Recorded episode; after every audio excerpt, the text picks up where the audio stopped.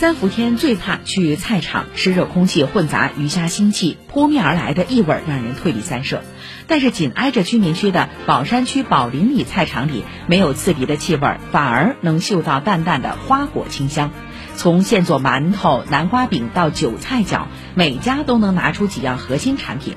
在这里，价格之外，摊主们更是靠产品和服务质量打动居民。文汇报报道，智慧菜场通过零售产品额统计等方式，能更清晰掌握周边人群对菜品的偏好。菜场入口处一块智慧大屏，成为连接供需两端的中枢大脑，从最受欢迎的蔬菜品种到价格，让顾客和摊主一目了然。